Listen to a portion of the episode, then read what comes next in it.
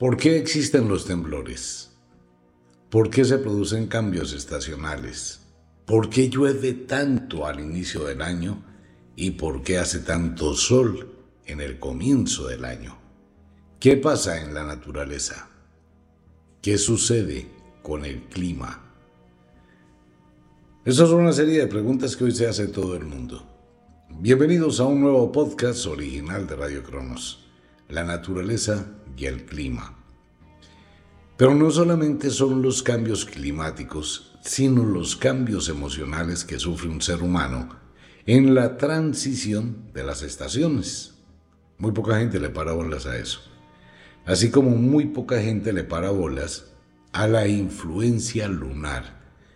Usted únicamente ve la luna cuando hay noches de plenilunio y hay una luna espectacularmente hermosa y lo máximo que dice es, tan bonita la luna. Ay, cómo está la luna de linda. Ay, mire, la luna tiene anillos. Pero no tiene ni la más remota idea qué está pasando con esa influencia lunar.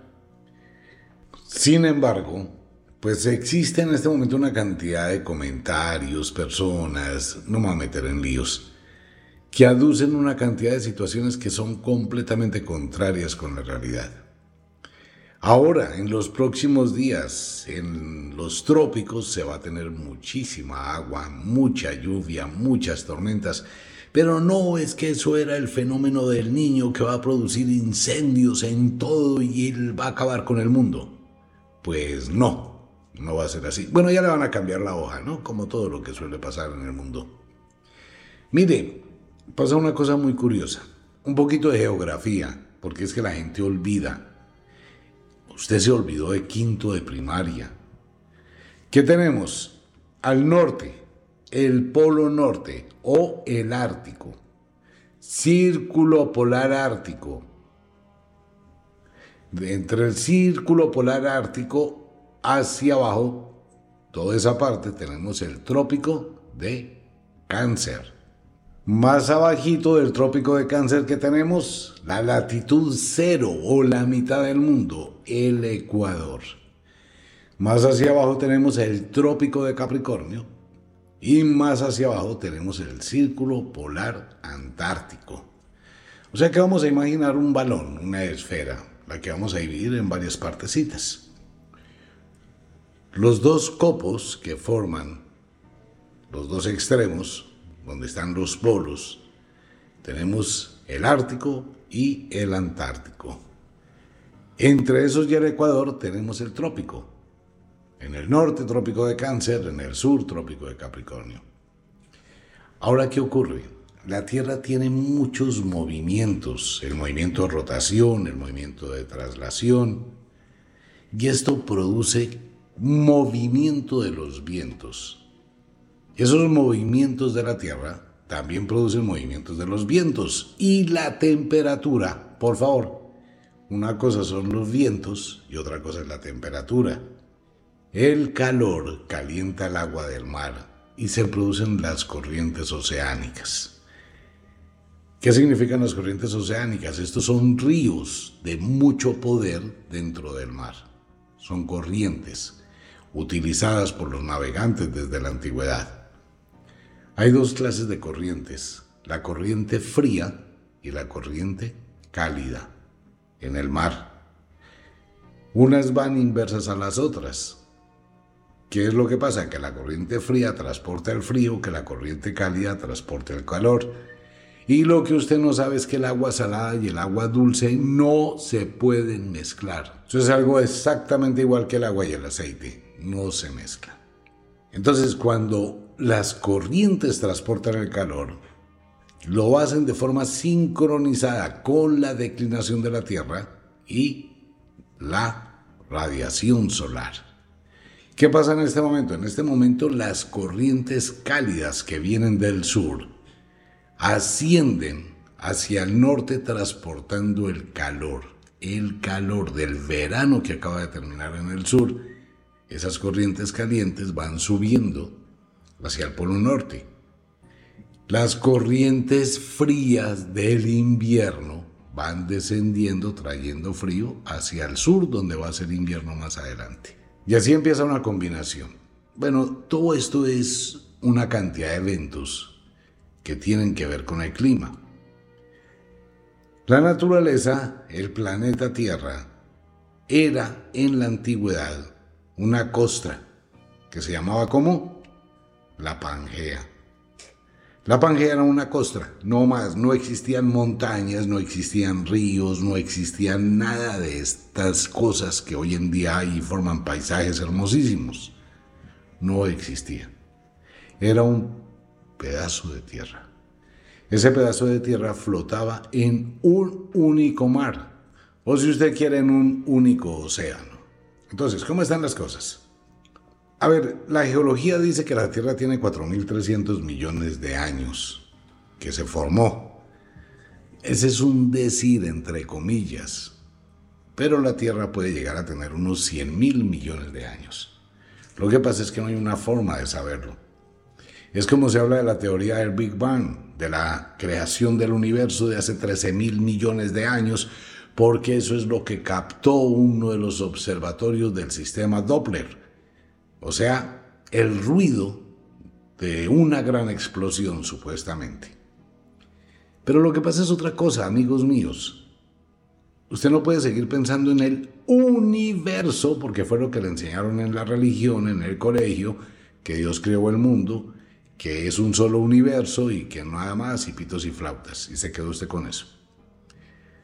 Por favor, cambie esa idea en su mente y piense por un momento en que estamos en un multiuniverso y que este multiuniverso tiene millones y millones de miles de millones de años y que nadie sabe cuándo se inició.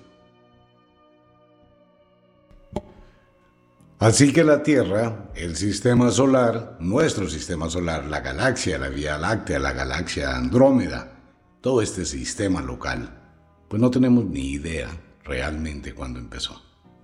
La Tierra se forma, es una costra sobre un solo océano, la Pangea. Después de la Pangea, ¿qué ocurrió? La Pangea, por las fuerzas tectónicas, por el magma, la presión de la Tierra, pues simplemente se fue fracturando. Se rompió en pedacitos, que es los continentes que hoy conocemos. África encaja con Sudamérica, Estados Unidos con Centroamérica, Europa también, eso forma esa parte de la costra. Las fuerzas tectónicas presionaron unas contra otras, se crearon las montañas, se dividieron los océanos, los mares, comenzaron los ríos, el agua, el clima. Y posteriormente apareció la luna. ¿Cuándo apareció la luna? Pues Realmente nadie puede decir, pero no es un satélite natural de la Tierra. A ver, para no entrar en conflictos de interpretación, no hay nada que pueda explicar realmente el origen de la Luna. Dicen las teorías que un gran planeta impactó contra la Tierra cuando se estaba formando y que de esa explosión salió un pedazo de Tierra al espacio y se formó la Luna. Pues es una teoría reforzada, pues imagínense, un planeta a la velocidad que llegaría a impactar a la Tierra, pues todo se destruiría. Como ocurrió con el planeta Phaeton entre la órbita de Marte y de Mercurio. O sea, no es una teoría aceptada. Hay teorías que tienen que ver con otro tipo de conceptos más abiertos de la mente, que la Luna fue traída de algún lugar por algún tipo de inteligencia y colocada en esa órbita para producir las estaciones. Eso es otra teoría. Todas las teorías que estén dentro de la órbita de lo probable, de lo posible, son lógicas. Entonces, ¿qué ha venido pasando? La Tierra está viva. ¿Cómo llegó la Luna? No sabemos. ¿Cómo llegó el agua? No sabemos. No tenemos idea. Por más investigaciones que se realicen es muy difícil. Tomemos el ejemplo de las lunas Phobos y Deimos de Marte que parecen una papa. Nuestra luna es una esfera perfecta. Que si es de construcción artificial, probablemente. Que si es natural, no se sabe cómo llegó. Si ya entramos a lo que es la Tierra como tal, pues la Tierra está sujeta a una cantidad de cambios tectónicos, está sujeta a un desplazamiento de los continentes, y tiene vida propia. Tiene crecimiento, expansión, contracción, movimientos, palpitación. Recordemos que en las fosas, las fosas son los puntos más profundos del mar, como la fosa de las Marianas, donde la Tierra o la placa tectónica se mete debajo de otra, va entrando, se va licuofaccionando y se convierte en magma. Este magma posteriormente es liberado por los volcanes, fabricando más tierra. Es la dinamo o el dinamo del motor de la naturaleza. Así que tenemos una serie de ciclos. Estos ciclos, el agua, el aire, pues está atrapado dentro de la atmósfera terrestre, no se escapa al espacio, por ende nunca se acaba. Tenemos la misma cantidad de agua del inicio, tenemos la misma cantidad de aire desde el inicio y tenemos pues las maquinarias naturales que producen el aire y transforman el agua, las plantas, las algas, etc. Entonces es un planeta vivo. Ahora, la vida de la Tierra pues está sujeta a una serie de ciclos que llamamos estaciones. Cada estación actúa de forma distinta y de forma diferente, generando un proceso de reciclaje, de nueva siembra, nueva cosecha, y nueva siembra nuevamente. Este es un ciclo completo. Se siembra, se cultiva, se cosecha y el rastrojo vuelve a ser nutrientes o abono. El hombre pues ha llegado a modificar todo el paraíso, y ha llegado a modificar la tierra y ha producido determinadas alteraciones que hoy por hoy se le atribuyen a la presencia humana. Pues una serie de cambios que han existido en el paisaje, pero se ha comprobado varias cosas y esto es una comprobación real, no es solamente hipótesis. El caso de Chernobyl, una gran explosión nuclear y ahora empieza otra vez la vida a emerger. La naturaleza se autorrecupera por sí misma. Durante la época de la pandemia se pudo observar que esa ausencia humana temporal, porque no fue todo el tiempo, esa ausencia humana. De una vez la naturaleza empezó a actuar de una forma impresionante y nuevamente volvió a cubrirlo todo. O sea, la naturaleza tiene un poder de recuperación absoluto. Ok, ¿hasta dónde el ser humano, la presencia del humano ha generado cambios en toda la estructura de la naturaleza? Es muy difícil evaluar.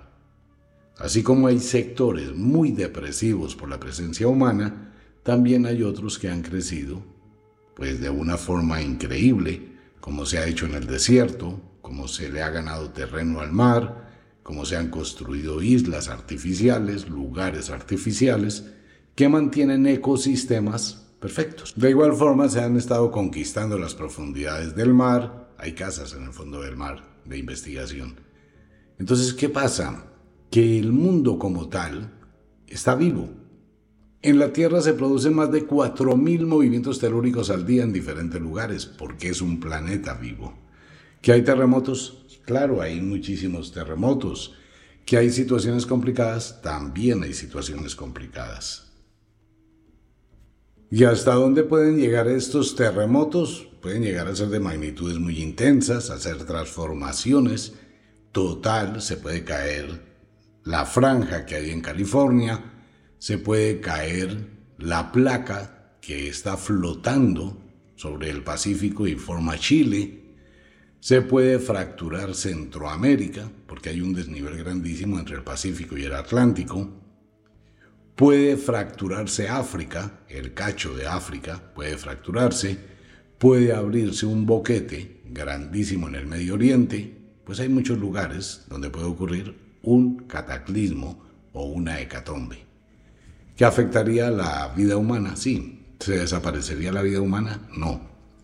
Estos conceptos mesiánicos, apocalípticos, que han acompañado a la humanidad desde hace miles de años, pues son más un sistema de dominación de las masas. Una técnica utilizada por muchísima gente, empezando por la iglesia, creando un miedo al fin del mundo. Y esto es una bandera que hoy por hoy utilizan políticos, medioambientalistas y una cantidad de gente que quiere llamar la atención. sobre el fin del mundo y la extinción de la raza humana. Para que esto suceda, pues tiene que ocurrir algo supremamente violento, como una implosión planetaria, que se fracture una de las placas tectónicas y todo el agua llegue al núcleo de la Tierra, algo muy improbable, y el planeta pues implota, no explota, sino implota. Que haya una eyección de la masa coronal solar muy intensa, supremamente intensa, que el campo magnético de la Tierra no la pueda proteger y la Tierra se achicharre. Y la Tierra, pues en ese momento con esa eyección de la masa coronal se quema total, absolutamente en ocho minutos. Se quemaría toda la Tierra que se produzca un evento de fractura de la atmósfera y que el agua y el aire escapen al espacio. Algo muy complicado de que ocurra. Son probabilidades, sí, claro, pero matemáticamente muy lejanas. Es más fácil que ocurra una guerra nuclear y una autodestrucción humana, pero esa sería una destrucción muy superficial y Probablemente quedaría algunas personas sobrevivientes y la Tierra volvería a recuperarse. Así que todo eso que se vende del cambio climático, de la escasez de agua, de la destrucción, toda esa historia apocalíptica, pues siempre ha sido utilizada desde la antigüedad como una forma de manipulación. Pero en este momento, en el contexto, no existe nada que se pueda demostrar. De hecho, hay científicos que abogan por un cambio climático, hay otros científicos que dicen no existe. El proceso que hay en este momento es un proceso natural, lo que hablábamos en algunos programas sin llegar a imponer una verdad ni muchísimo menos. Simplemente es especulativo. Pues uno se pone a analizar todo lo que dicen y lo que hay, ¿no? Que se está produciendo una mayor intensidad de calor. Lo que pasa es que no tenemos recordación y no hay estadísticas muy antiguas. Hay gente que habla un poco ¿no? de bobadas, pero no hay estadísticas. Las mediciones que se llevan del clima pues son muy recientes relativamente. Pero si hacemos un análisis objetivo y uno dice, bueno, es que hay mucho calor, ok, hay mucho calor, y se está produciendo un deshielo, ok, ¿y qué pasa con el deshielo? Que están apareciendo una cantidad de ruinas que estaban congeladas. Ah, ok. Entonces, Pensemos por un momento, si esas ruinas que están apareciendo hoy, ruinas, pensemos cuándo fueron construidas. Y pensemos qué ocurrió con esas ruinas. Se construyeron, ocurrió una miniera de hielo, quedaron sepultadas por el hielo, y ahora vuelve el calor, viene el deshielo, y estas ruinas vuelven a emerger. ¿Eso a qué nos lleva a pensar? Que el clima que existía en el momento en que esas ruinas estaban modernas o activas era un clima similar al nuestro. Pues simplemente es lógico. ¿Por qué? Porque son ruinas que se congelaron. Entonces, antes de que se congelaran, ¿cuál era el clima que existía? Pues si se congelaron y se descongelaron, estamos en el mismo clima en que fueron construidas. Así que esa es una variación climática natural. Pero hablar es muy fácil y hay mucha gente que especula con ello. Cuando no se tiene algún mínimo de información, pues para la gente es muy fácil. Recordemos que ha existido muchas fechas donde la misma iglesia y muchas personas proclamaban el fin del mundo y esto generó pánico. Claro, la gente se preocupa, y acompañado de esto viene una parte de sugestión ¿no? muy importante. Por ejemplo, empieza los comentarios de un centro, de una oficina, eh, del gobierno, redes sociales, medios de comunicación. Van a llegar los incendios forestales, esto va a ser gravísimo, las temperaturas van a superar, van a ser muy altas. Y empieza una sugestión colectiva. Y obviamente hay días muy soleados, hay días muy especiales, pero como uno ya tiene un condicionamiento mental, dice, sí, está haciendo mucho calor. Pero no se da cuenta que es el mismo calor que usted sintió hace un año, hace dos años, hace diez años, cuando ocurrió un evento climático similar. Porque eso depende de las corrientes marinas, depende del viento, depende del invierno, depende del verano, depende del otoño, depende de la primavera. ¿Y qué pasó? Que en ese momento, en ese instante presente, pues la gente se llena de ese pensamiento y hace asociaciones. El cielo está despejado, está haciendo mucho calor.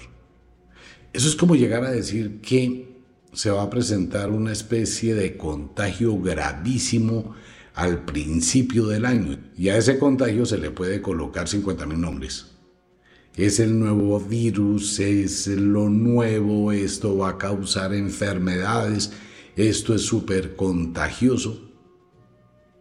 Mire, en el comienzo del año, entre el final del invierno y el comienzo de la primavera, se produce una eyección de las plantas, determinadas plantas, determinadas flores de un polen.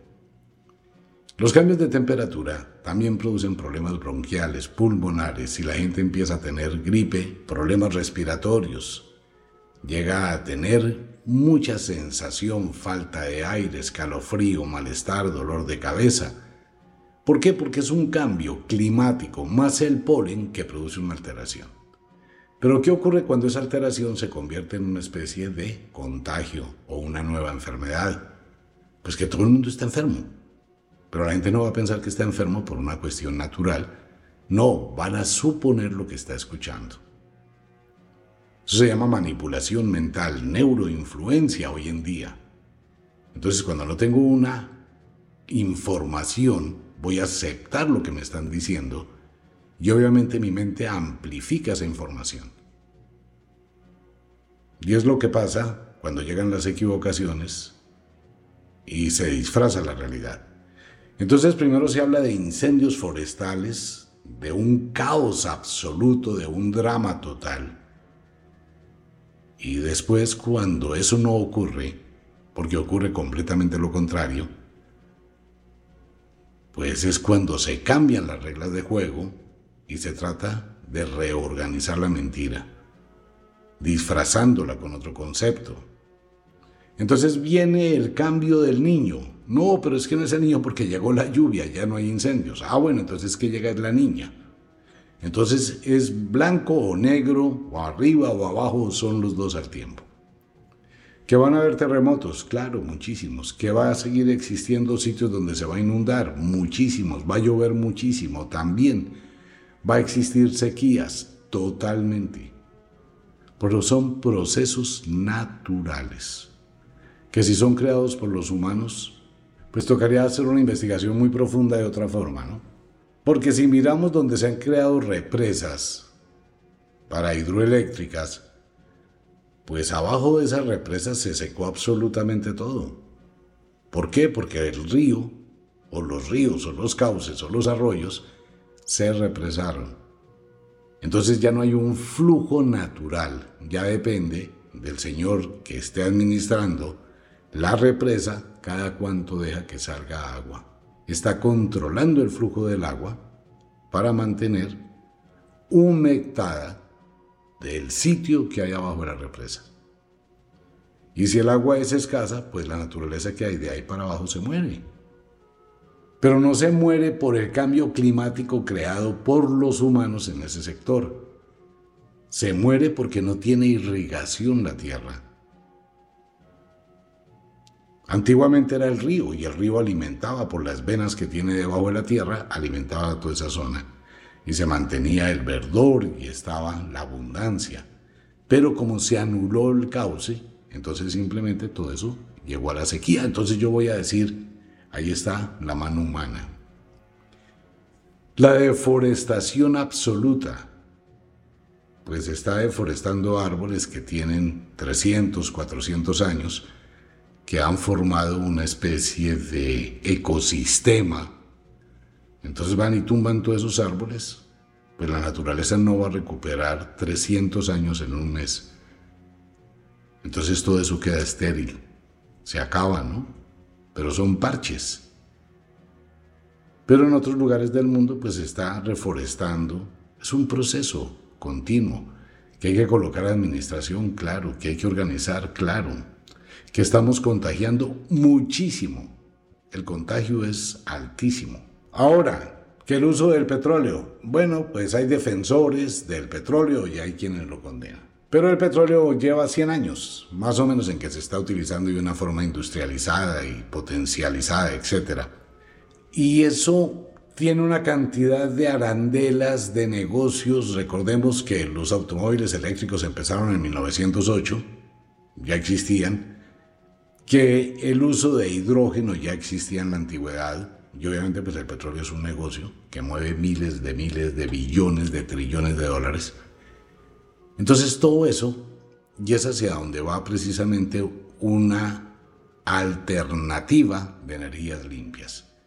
Pero obviamente hay muchos intereses, ¿no? Hay intereses de que esto no pase porque hay otros negocios que mueven muchísimo dinero. Tenemos la energía más poderosa, gratis, eterna, limpia, que es la energía solar. Tenemos la energía de hidrógeno, que ya existe, los carros de combustión de gasolina, son muy fácil de transformarlos en carros de combustión de hidrógeno.